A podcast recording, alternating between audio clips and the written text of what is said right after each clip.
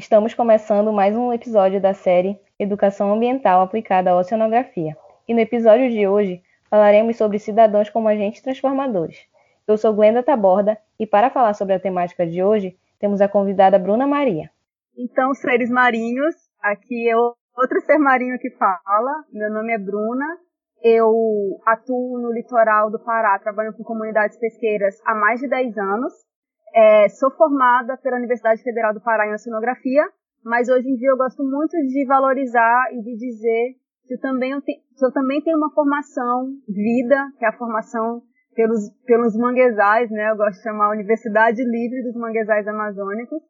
E nessa Universidade Livre, hoje em dia eu me considero mangueóloga mais do que oceanógrafa é, tem uma relação com o litoral desde a minha trajetória de vida. Minha avó foi marisqueira, meu pai foi um jovem, já foi tirador de caranguejo, teve que sair da sua comunidade. A minha narrativa é um pouco de retornar aos litorais e cultivar, né, regar as minhas raízes. Cidadãos de áreas litorâneas e do interior do país têm uma relação próxima com praias e rios, pois muitos deles dependem destes cenários para tirar o seu sustento. Diante disso, a seu ver, como cidadãos de diferentes locais poderiam agir como agentes ambientais? Eles se percebem de forma semelhante? Glenda, seres, seres marinhos, que pergunta importantíssima, que pergunta importante, e é uma pergunta que já traz para gente essa vontade de agir e essa vontade de atender um chamado de ação global, que é o chamado que a gente traz no podcast de hoje, de realmente um chamado de defesa à vida. E diante de tantas questões, tantas informações, eu imagino que muitas pessoas ficam até um pouquinho perdidas de, nossa, o que, que eu posso fazer, como é que eu posso agir, ou se sentem também talvez não agindo o suficiente. Então, eu queria começar trazendo para vocês uma imagem de uma curva de engajamento. Imagina aí uma curva que vai, né, abrindo lá para cima. É, nessa curva a gente tem esse nível inicial que seria o nível da curiosidade, que é você buscar informações. É o primeiro passo, né, gente, para quem está mobilizado, para quem precisa se engajar, ou para quem vai começar esse ativismo e quer também atuar em ações ambientais, é a busca pela informação. E esse é o primeiro ponto da curva de engajamento. Como a gente está falando muito do ambiente virtual, por exemplo, seria você ver uma informação, ver um post, ou para quem né, sai no ambiente fora das telas, vê um outdoor, vê uma ação, vê alguma coisa. A informação ela é, o, ela é o primeiro passo para a gente poder agir. Da, ve, da feita né, que a gente tem acesso a essa informação, a nossa curva de engajamento ela vai subindo. Então, você começa a reproduzir aquela informação que você tem.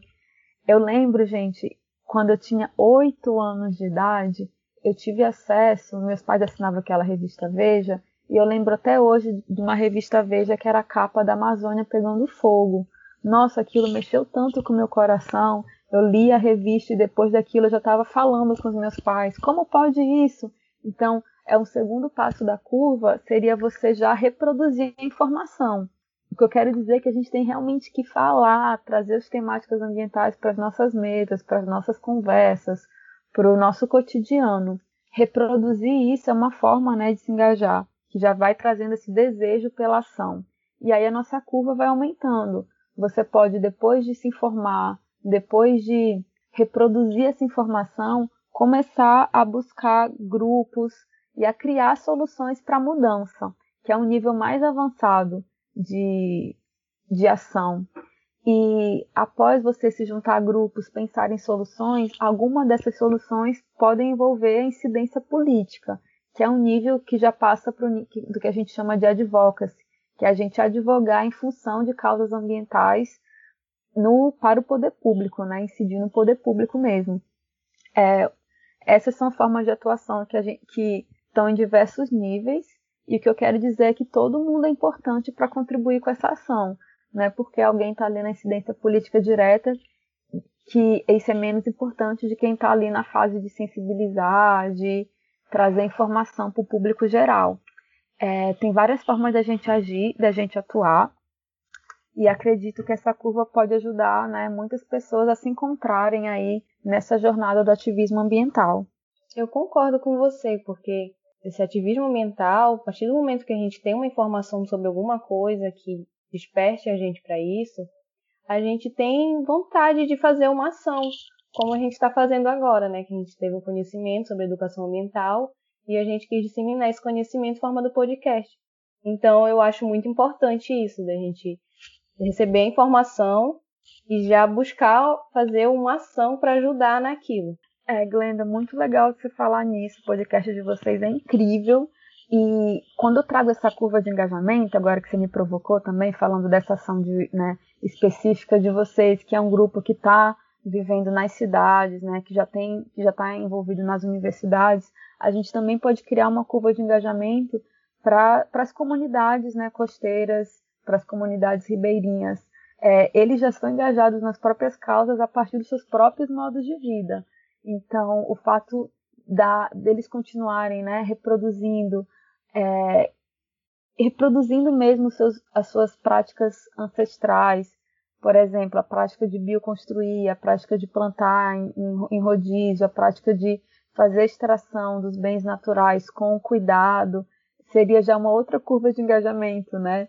Então, para essas pessoas que estão mais próximos do, dos ambientes costeiros e marinhos, eu diria que para eles, né, a, a, a curva de, de, mudança, assim, a curva desse engajamento, passa por man, fazer manutenção das suas práticas culturais ancestrais, valorizar elas e divulgar elas, compartilhar elas com, com, com todos.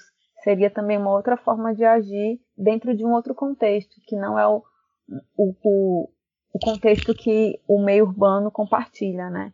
Então a gente tem aí formas de perceber esse ativismo, formas de perceber essa ação também diferentes de como você está no, como você está inserido nesse, nesse ambiente natural.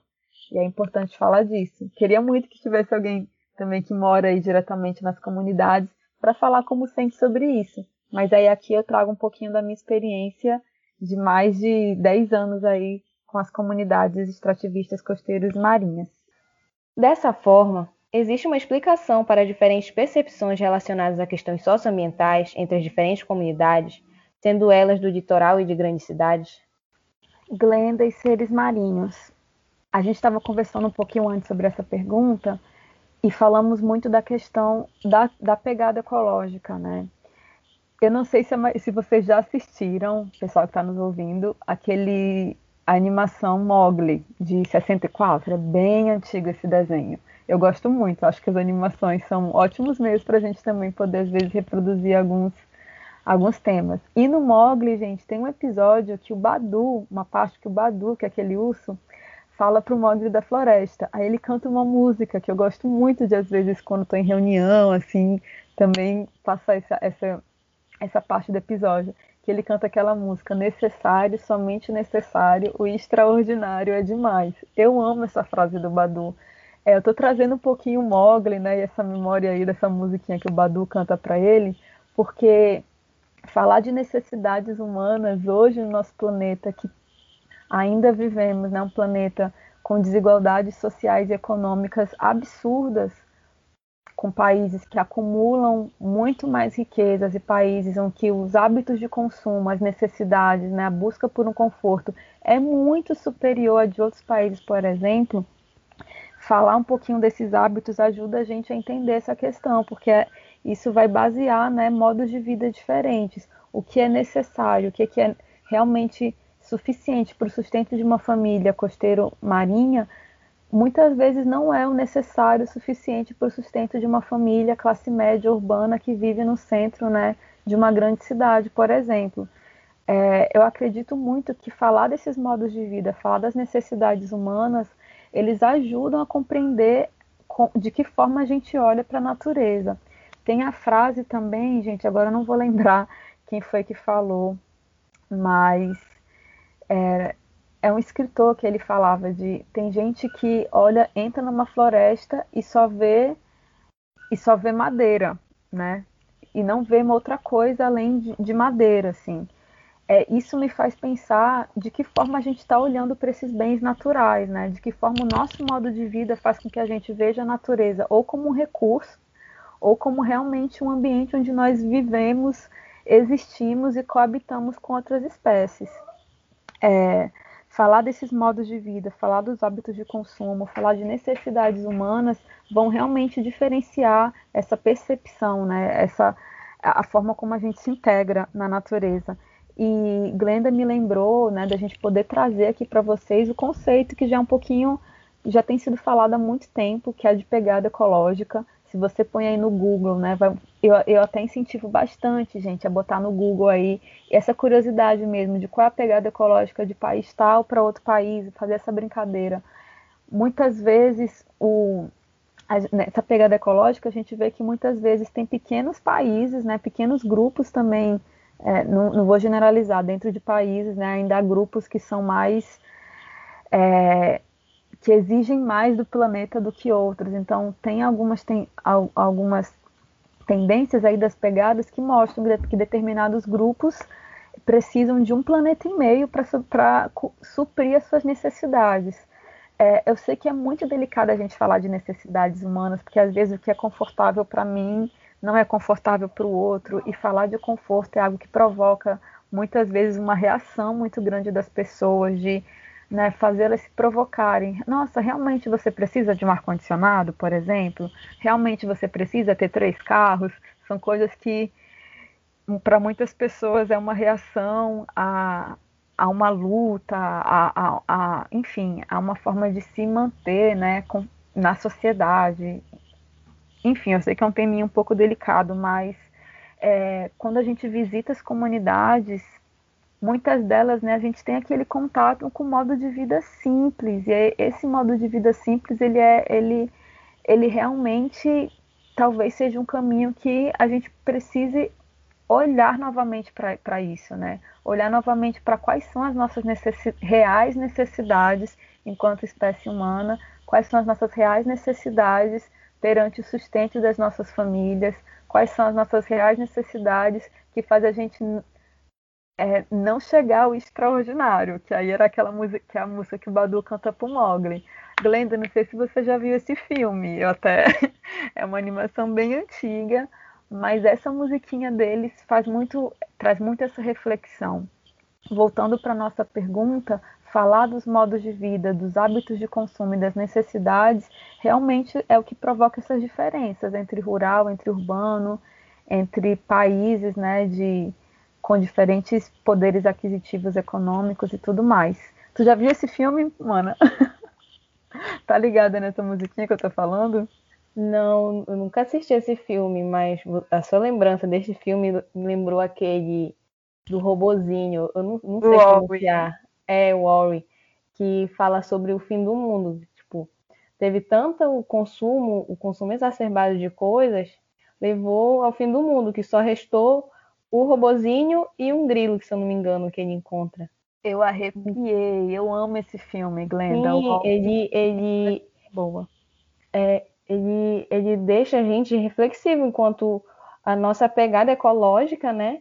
E quanto nossos hábitos de consumo. Tipo, é realmente necessário consumir tanto? É realmente necessário tu comprar aquela roupa que está na moda ali no momento? Ou tu só vai comprar para se mostrar para as outras pessoas isso e aquilo? É, isso também é, leva a gente querer fazer um consumo mais sustentável. É, em vez de comprar numa loja, numa fast fashion, comprar de pequenos, é, de, de, pequenos produtores que tenham uma, mais, é, uma roupa que tenha mais qualidade e que dure por muito mais tempo, ou consumir de brechós, porque aí tu já vai consumir uma coisa que já foi consumida.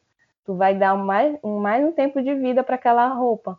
Então, é muito disso, a gente ter uma consciência de qual é a pegada ecológica que a gente quer deixar e de se realmente necessário fazer um consumo de algumas coisas que poderiam ser substituídas por outras com uma pegada menor, vamos dizer assim. Muito bom, Glenda. E também um ponto importante a gente vê que a gente está consumindo, a gente vive num sistema, né? O sistema Gaia, a teoria Gaia, ela vem desde 72, não é nada novo para ninguém mais.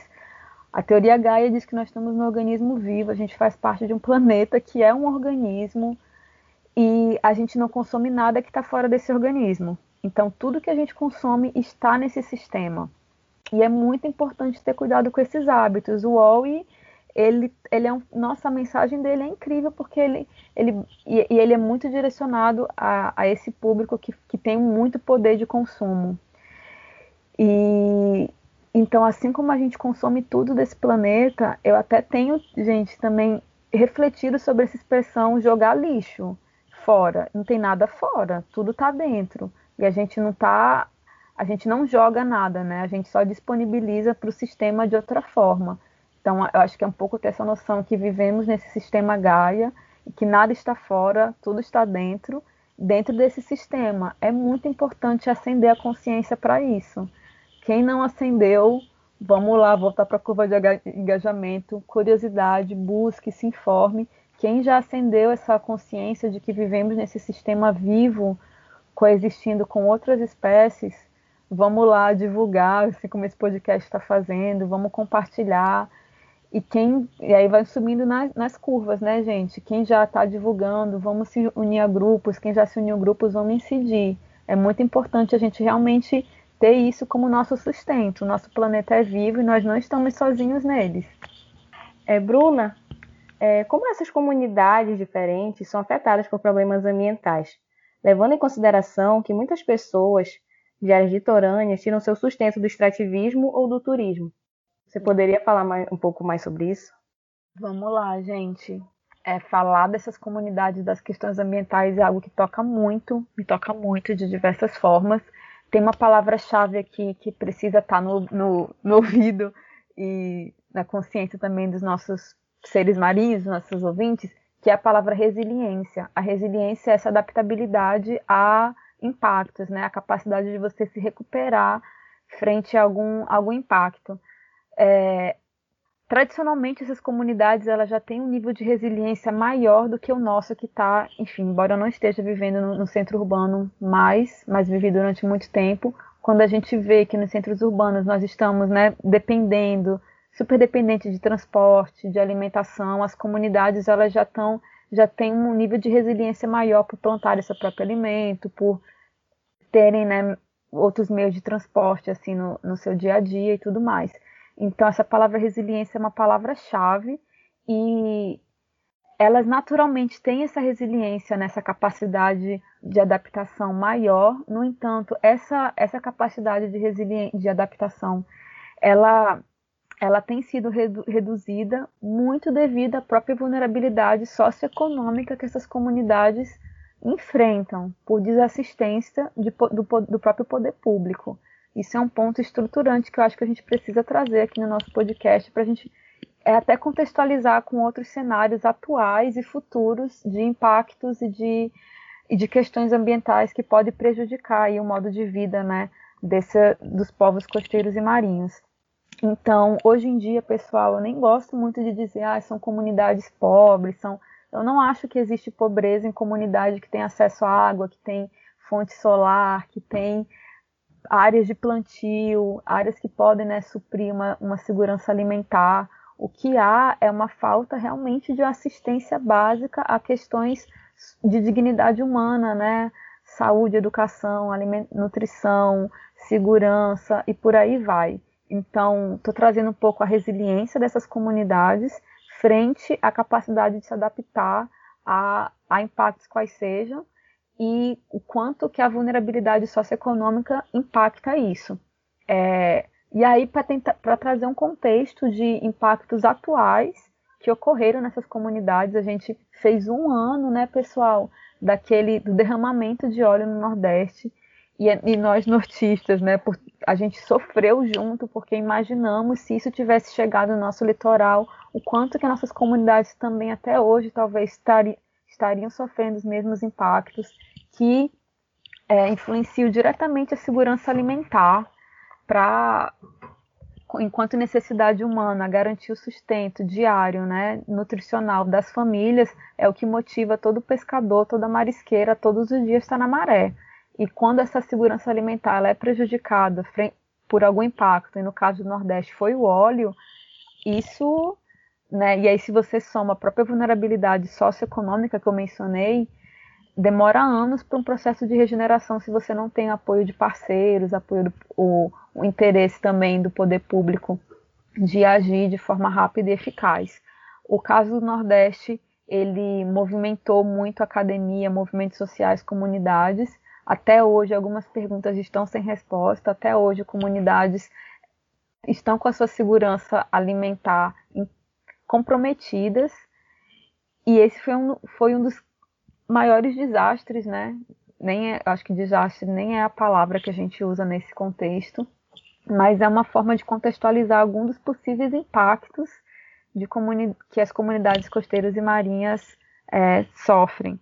Além disso, dois anos de pandemia Covid-19, as nossas comunidades aqui no litoral do Pará, as áreas que são protegidas né, pelo modelo reserva extrativista, hoje que elas estão recebendo uma segunda leva de apoio de uma cesta básica aqui, outra ali, está acontecendo, os movimentos sociais, eles têm buscado esse apoio também, esse suporte, fazendo rede de parceria, mas o Covid-19 ele é uma outra, um outro exemplo de um impacto né, a, a, a um modo de vida das comunidades, ele trouxe ali um comprometimento já certo no transporte e na, e na venda dos produtos, impactando a geração de renda dessas famílias, aquelas também que tinham, que já estavam migrando das, atividades socioprodutivas, né, extração de, de bens naturais, estavam migrando para as atividades turísticas, também foram impactadas pela pandemia.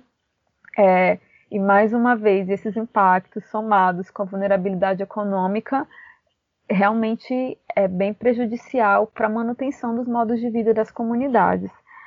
E aí eu estou falando de algumas ações, alguns contextos atuais. Glenda, se você lembrar de mais algum, vamos estar tá aqui na nossa troca.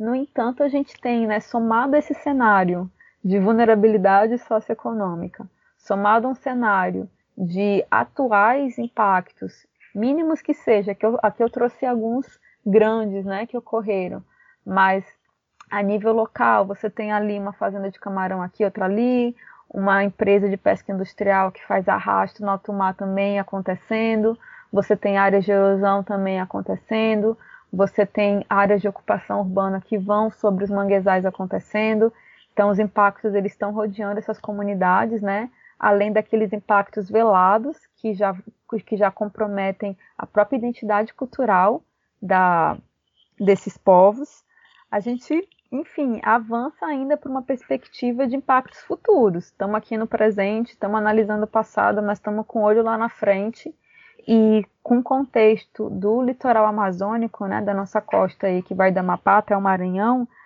temos previsão futura de possível prospecção de óleo e gás, de petróleo, né, de óleo e gás na nossa costa. E isso faz a gente acender um alerta de que forma, caso algum tipo de acidente ocorra, como é que, como é que, como é que vamos trabalhar essa regeneração, como vamos atuar nisso. É, provoca um receio, né, tanto da, da ala da academia quanto da ala das comunidades. É importante mencionar também um cenário futuro, né, que vai ser enfrentado por todos que estamos nesse planeta, mas a própria crise climática provocada pelas mudanças climáticas, a mudança climática que tem essa raiz aí no aquecimento global, provocada pela queima excessiva dos combustíveis fósseis, essa ladainha aí todo mundo já está um pouco mais por dentro. Ela é real, ela existe, temos painéis globais que mostram isso. O que eu estou falando é de crise climática, né? A crise climática é uma consequência da mudança climática. E a crise climática ela vai afetar as pessoas de formas diferentes, conforme seu poder aquisitivo, né? É, Para quem está numa zona de conforto, vivendo em grandes centros urbanos, talvez essa crise ela não seja tão sentida quanto quem vai estar tá ali perto de uma, uma zona litorânea onde o nível do mar vai subir, onde determinadas espécies de peixes vão deixar de reproduzir, ou onde o nível de solo vai mudar, enfim. É, a gente tem que preparar, estar tá preparado para esses impactos e tem que aumentar ainda mais a chance dessas comunidades de sobreviverem. É uma luta realmente, parece um cenário até um pouco de, de cinema, né, gente? Mas é, não é da minha cabeça, tem estudos, tem livros, tem painéis globais que mostram o quanto que esse impacto ele realmente vai ser sofrido de forma diferente pelas pessoas que estão no nosso planeta hoje. E quem vai sofrer mais são as pessoas que têm esse baixo poder aquisitivo, infelizmente. Então é necessário realmente a gente estar preparado, é, voltando à nossa curva, pessoal, tá informado, tá unido em rede e saber como agir para aumentar essa resiliência que, que as comunidades já têm, porque eles são os próprios guardiões e guardiãs do conhecimento tradicional. Apesar de vê-los né, um pouco nessa. Eles estão na linha de frente, tanto de soluções quanto da, das questões que vão, que vão nos afetar eles estão ali defendendo, né, protegendo, principalmente para quem vive nas áreas que tem um modelo reserva extrativista implementado, as unidades de conservação, as áreas protegidas, territórios quilombolas, indígenas, eles estão na linha de frente da proteção né, das áreas naturais que vão fazer por nós um papel de regulação climática. São os nossos guardiões e guardiãs que precisam da nossa valorização, que precisam do nosso apoio também e precisam se sentir corresponsáveis e protagonistas dessa, desse enfrentamento. Sim, é bem importante a gente pensar nisso, né? Que se fosse o derramamento de óleo, voltando lá, na sua fala é, bem anterior, é, se o derramamento de óleo fosse aqui na costa norte, né? A gente seria muito prejudicado, porque tem muito mangue, a nossa costa é, tem muito mangue ali. Se o óleo fosse chegar até ali no mangue, não, não teria como tirar, porque o mangue ele é basicamente composto de lama, né? De lama e, a, e a, o próprio mangue em si, a própria planta, né? Então seria muito difícil de tirar e ia prejudicar muito as pessoas que dependem dali, como os tiradores de caranguejo, também as pessoas que dependem do turismo. E voltando também falando sobre a crise climática, é, as primeiras pessoas a serem, a serem prejudicadas por conta da, da crise seriam as pessoas que moram é, em áreas litorâneas, porque por conta da crise climática, dos, dos, das mudanças climáticas, podem ter o derretimento das calotas polares, que elevam o nível dos oceanos e de rios, e aí seriam as primeiras cidades a sumir, porque ele ia elevar o nível do, do oceano, então já ia é, entrando nas cidades e a cidade já ia para o fundo, iria sumir. Então é muito importante a gente ter consciência desses impactos, o que é que eles podem causar e falar sobre essa, realmente sobre essa resiliência das pessoas que moram nessas comunidades mais do litoral.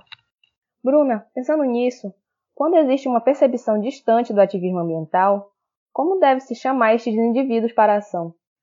Vamos lá, Glenda, chamada para ação, o call to action, muito importante, é o que vai fazer a mudança efetiva acontecer. E falar de chamada de ação traz muito o que todo mundo tem falado, que é a necessidade da mudança de comportamento. Seres humanos, seres marinhos, né? Somos seres humanos marinhos, nós provocamos esses impactos na nossa, na, no nosso sistema da mesma forma que a gente provoca, a gente pode apoiar as soluções. É, o grande desafio aqui é como realmente a gente faz esse chamado.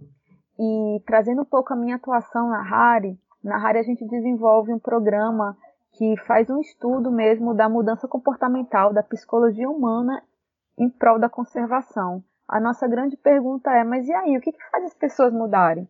E como é que a gente pode provocar as mudanças efetivas no presente para o futuro que nós queremos. E o futuro que a gente quer não para nós, mas o futuro que a gente quer realmente para os nossos filhos e netos e as futuras gerações que seguem. E aqui, pessoal, eu queria trazer um pouco, um pouco com vocês esse, essas informações, né, desses estudos de psicologia comportamental para entender o que, que realmente provoca essa mudança. A, a própria a forma como o nosso cérebro funciona também, né, como nossas emoções são direcionadas, ajuda a gente a entender. E um dos primeiros pontos que provocam a mudança de comportamento, né, a gente tem ali alguns aceleradores de mudança, é a informação. É, a informação ela é um, ela é um acelerador, ela é algo que provoca uma mudança efetiva para a maioria das pessoas, vamos dizer assim. Eu vou trazer uma analogia da própria campanha do cigarro, né? Ah, a partir do momento que as pessoas sabem que o cigarro provoca câncer, por exemplo, que essa informação está disponível, o ato de você saber que o cigarro provoca câncer pode provocar já uma mudança em relação a esse hábito de consumo, né? uma mudança de atitude verdadeiramente. A informação seria um, um desse nível né? de, acelerar, de acelerar essa mudança. Outra forma de você acelerar a mudança é prover é, o que a gente chama de regras e regulamentações, são, é o regramento mesmo. Aqui eu vou trazer uma analogia do cinto de segurança, que hoje já é todo mundo já dirige com cinto, mas alguns anos atrás era provocava muitos acidentes de trânsito no Brasil. Então teve uma lei, né, que, que agora obrig, que obrigou as pessoas a usar cinto de segurança. É, o, as regras e regulamentações elas provocam uma mudança rápida na sociedade. Então ela, pode, ela é também uma forma de você chamar para uma, uma ação, vamos dizer assim. Um grupo de indivíduos mobilizado pode pleitear alguma lei, para provocar uma mudança social. E aqui a gente tem uns exemplos recentes da sacola plástica, do canudinho e tudo mais. Outra coisa que faz as pessoas mudarem é o que a gente chama de incentivo material. O que, que isso quer dizer? É o velho, né, a tradução quando dói no bolso. Voltando aí ao exemplo do cigarro. A partir do momento que uma pessoa fumante, por exemplo, percebe que o ato dela fumar provoca um, um déficit aí orçamentário, ela pode parar esse hábito. Estou falando para vocês até agora de informação, regras e regulamentações, incentivos materiais, que é essa parte financeira, ah, mas também nós somos coração. E, e tem um estudo, né, alguns estudos de psicologia comportamental que falam que as emoções, né, os apelos emocionais, eles também direcionam uma mudança de comportamento, uma mudança de atitude. Por exemplo, um, os pais estão fumando, vou voltar no cigarro aqui, gente. E aí um fi o filho chega, né, o filhinho mais novo. Ai, papai, mamãe, poxa, eu fico mal quando vocês fumam e tudo mais. E quando isso toca o coração dessa pessoa, ela pode também mudar de sua atitude e comportamento. Então até agora a gente está falando de quatro níveis, né, quatro aceleradores de mudança, quatro aceleradores que levam a essa chamada de ação. Voltando aqui, informação, regras e regulamentações, incentivos materiais, apelos emocionais, e também somos seres influenciadores e influenciáveis. A influência social ela é uma boa estratégia para a gente provocar essa chamada de ação, Glenda. O que, que eu quero dizer com isso? Por exemplo, é, eu posso não teve a campanha aí do a lei do canudinho, mas eu continuo usando o canudinho. Mas se eu vejo que todas as pessoas que me cercam não estão usando mais e só eu estou com hábito velho, eu sou motivada a mudar o meu hábito, a mudar o meu comportamento, a minha atitude em função da ação coletiva, né? Porque eu sou influenciada por, pelo, pelo meio ambiente. A influência social, ela inclusive é muito usada em campanha de marketing social pela escolha de embaixadores, pela escolha de influenciadores, usar alguma figura pública para passar alguma mensagem. É, entender o que, o que provoca mudança nos ajuda enquanto ativistas, até pensar em soluções. É, então, a influência social é uma outra forma de você trazer essa chamada para ação. E uma última e não menos importante é quando você diminui barreiras para mudança efetiva, para mudança de atitude. Como é que é essa diminuição de barreiras? Voltando ao exemplo do cigarro, pessoal. A gente está querendo todo mundo pare de fumar, mas tem cigarro em cada esquina. É, diminuir, aumentar essas barreiras ou diminuir elas, né, é uma coisa que vai favorecer, facilitar ou não uma mudança de comportamento. Então, de repente, a gente pode estabelecer que é, os estabelecimentos só podem vender cigarros a partir da meia-noite, por exemplo. É uma barreira que vai impedir uma, um, um, comportamento, né? Ou, ou ao contrário. Então, estou falando para vocês aqui de algumas questões da própria psicologia comportamental que quando a gente alia isso com a conservação, a gente pode provocar essa, essa chamada de ação, pensar em estratégias para chamar as pessoas para essa causa coletiva. Lembrando que é interessante chamar isso né, para nossas causas comunitárias, causas coletivas, que no nosso caso, que é o que todos estão falando, é uma chamada de defesa à vida. E aqui eu vou trazer uma frase que me emociona muito, que é uma chamada de ação forte, que é da Sônia Guajajara, uma é, grande né, liderança dos povos originários. A Sônia Guajajara ela tem uma frase que é incrível, que ela fala que a luta pela Mãe Terra é a mãe de todas as lutas. Então é essa chamada de ação que a gente tem que fazer ecoar E essa chamada de ação que a gente precisa ter no nosso coração também e poder levar para as outras pessoas. Não sei se você já tinha escutado essa frase da Sina Guajajara, Glenda. Bom, eu ainda não tinha escutado essa frase, mas é, leva uma reflexão mesmo, né, sobre como a gente vai agir de forma que vise o bem coletivo, né? É como a gente tinha discutido antes. É, o indivíduo ele, ele age em bem coletivo porque é um indivíduo que age para influenciar a sociedade, a comunidade, que isso vai influenciar no bem do planeta, né? Então, tipo, se a, a nossa ação como indivíduo é boa, ela vai influenciar de uma forma boa para a comunidade e assim é, ser uma, é, boa para o planeta. Mas se ela for ruim, já vai ser uma coisa ruim para o planeta. Aí é, lembra como aquela nossa nossa pergunta anterior que fala sobre a pegada ecológica, né? Se a gente não conseguir agir de forma correta, como é que a gente vai incentivar as pessoas a agirem dessa mesma forma?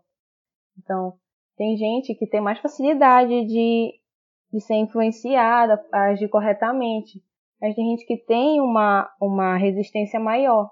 Então, a gente tem que visar é, incentivar essas pessoas que têm uma, uma facilidade de, de ser levadas a agir de formas, de formas corretas, ao invés de ficar gastando muita energia com aquelas que são mais resistentes, porque de alguma forma, uma hora, na verdade, elas vão ser incentivadas por alguém e aí elas vão querer mudar também o pensamento delas. Muito legal, Glenda. Isso que você traz pra gente me lembra a curva da mudança, que eu incentivo também a quem está nos ouvindo, só botar no Google aí essa curva da mudança, curva de adoção de comportamento, que mostra exatamente isso que você está falando. É, Desenha aí comigo, pessoal, uma curva meio que em forma de elefante, que vai pequenininho, sobe e depois desce de novo. Essa curva, ela fala isso, Glenda, que tem um grupo de pessoas que está na primeira parte da curva, que são os inovadores. E os inovadores são pessoas que não precisam de muito estímulo para uma mudança de atitude, porque elas naturalmente elas já têm uma predisposição à inovação. É, e essas pessoas, né, os inovadores, eles influenciam a outra parte da curva, que são as pessoas que necessitam de um estímulo para a mudança. E é nessa fase de você estimular a maioria da sociedade para a mudança que normalmente você tem um, um uso maior de energia, que você precisa fazer mais ações, você precisa investir em mais estratégias. E lá no finalzinho da curva tem um grupo de pessoas que são os resistentes os resistentes eles vão demorar muito mais tempo, porque eles naturalmente eles têm uma resistência a mudanças. É, essa curva é, é importante entender ela porque ela ajuda a gente a direcionar nossos esforços também enquanto ativista. É muito mais importante, né, você focar os seus esforços naquelas pessoas que vão ter essa essa facilidade de mudar e a partir do momento que você ultrapassa uma, uma parte da curva, que você conseguiu atingir um grande número de pessoas, esses resistentes, eles vão no tempo deles também aderir à mudança. Eu incentivo muito aí essa busca na curva da mudança, para vocês entenderem um pouco mais dessa teoria.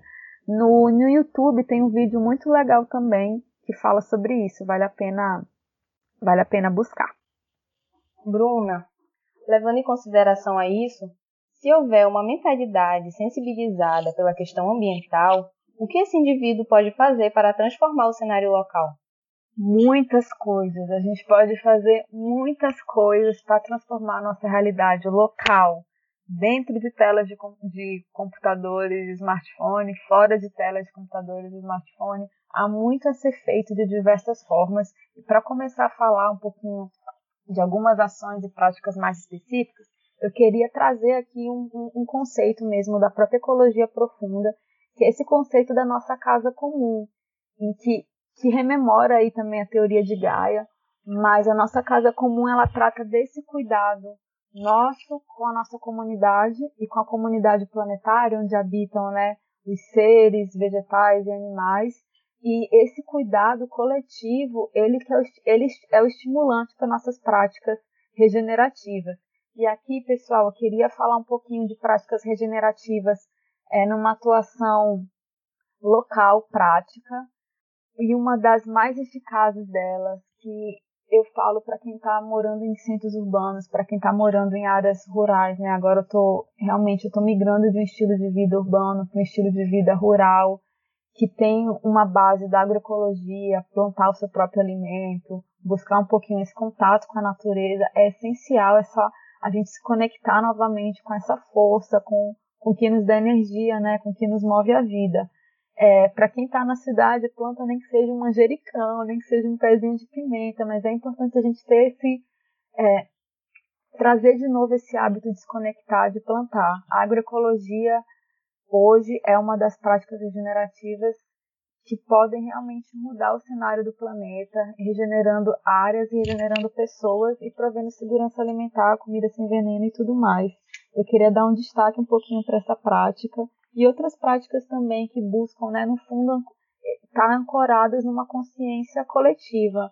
E a gente falou no nosso, na nossa conversa hoje, Glenda, sobre hábitos de consumo, né? Realmente estar tá muito consciente de tudo aquilo que você consome no, na, na sua vida como um todo, roupa, alimento, é, conteúdos, inclusive, a forma como você se desloca nas suas cidades, a forma como você se desloca nos seus centros urbanos, no seu cotidiano, também provoca impactos e tudo mais.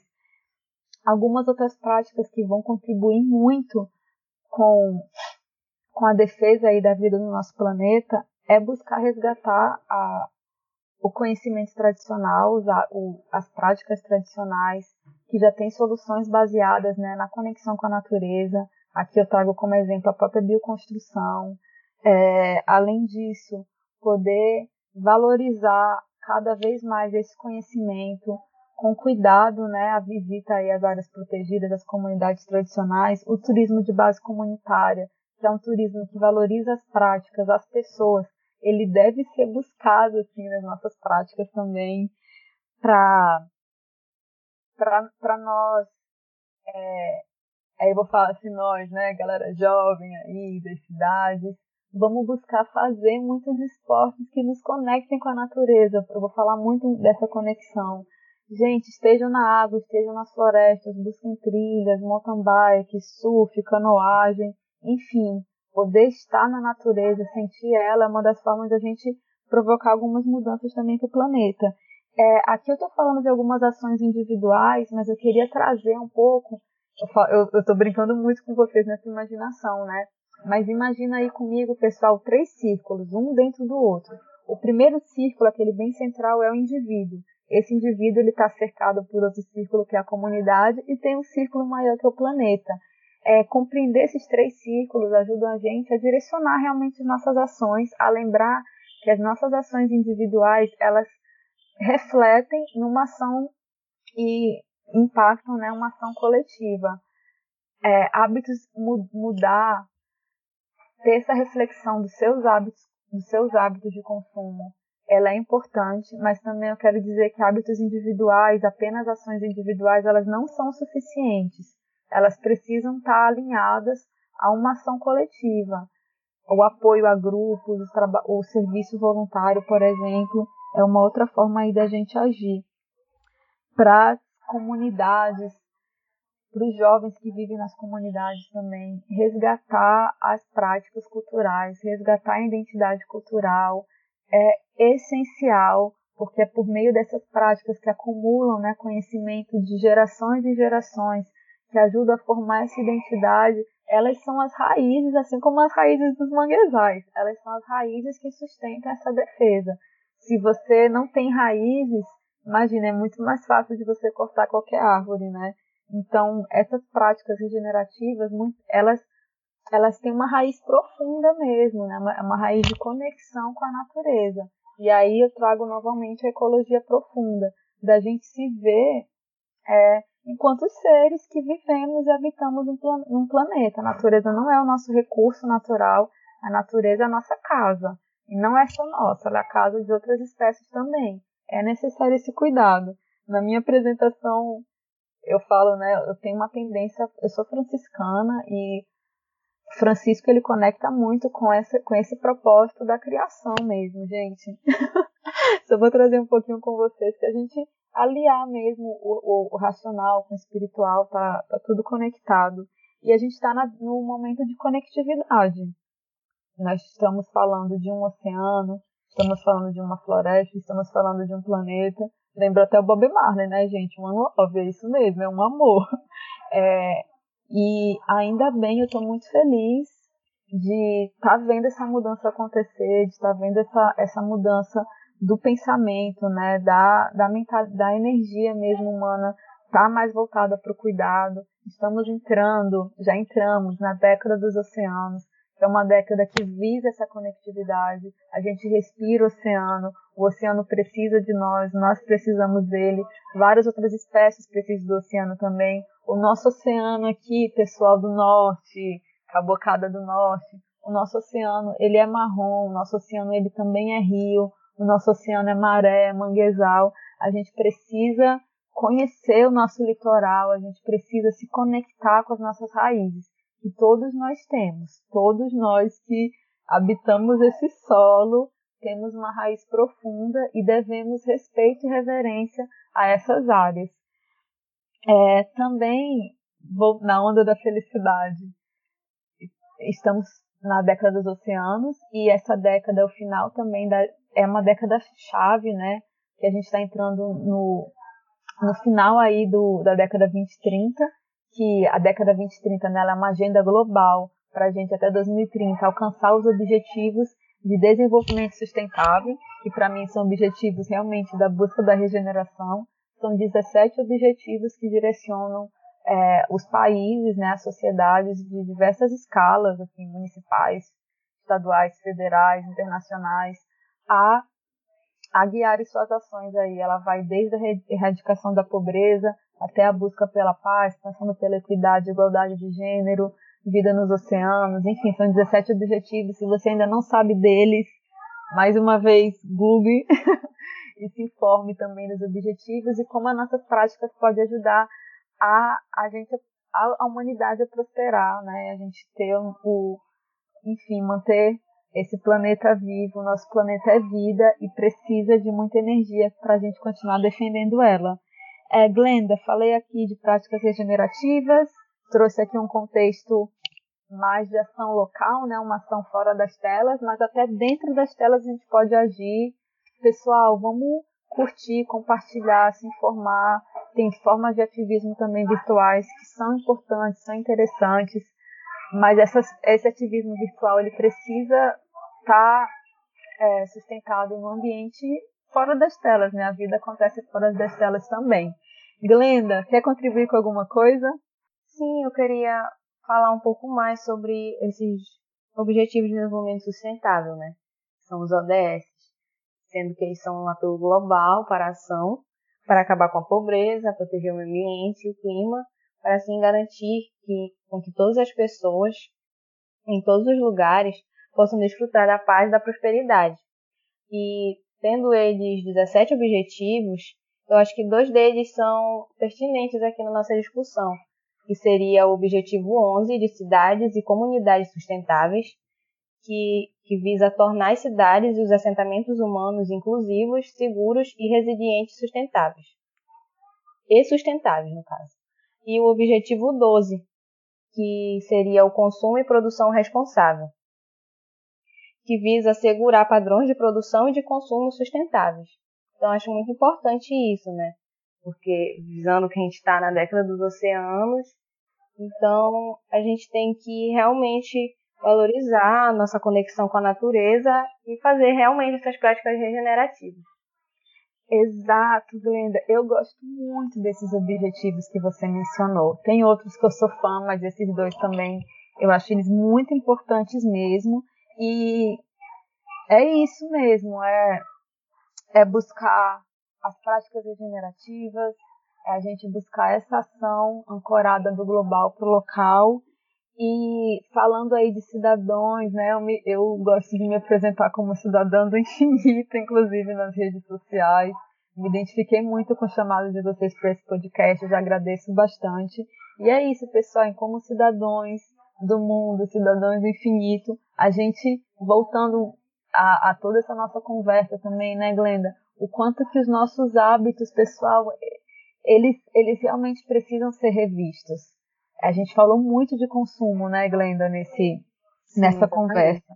E tem várias curvinhas, pessoal, busquem formas aí, o consumo consciente, práticas de economia solidária, economia de Francisco Clara. Tem muitas pessoas já buscando uma outra, uma, uma outra forma de uma outra forma de viver mesmo, ainda mais frente a esses desafios impostos pela pandemia, o que é que realmente vai nos trazer a cura, o que, é que realmente vai nos trazer um bem-estar individual, coletivo, planetário. E rever essa consciência frente aos nossos hábitos, ela é importantíssima e ela é estruturante.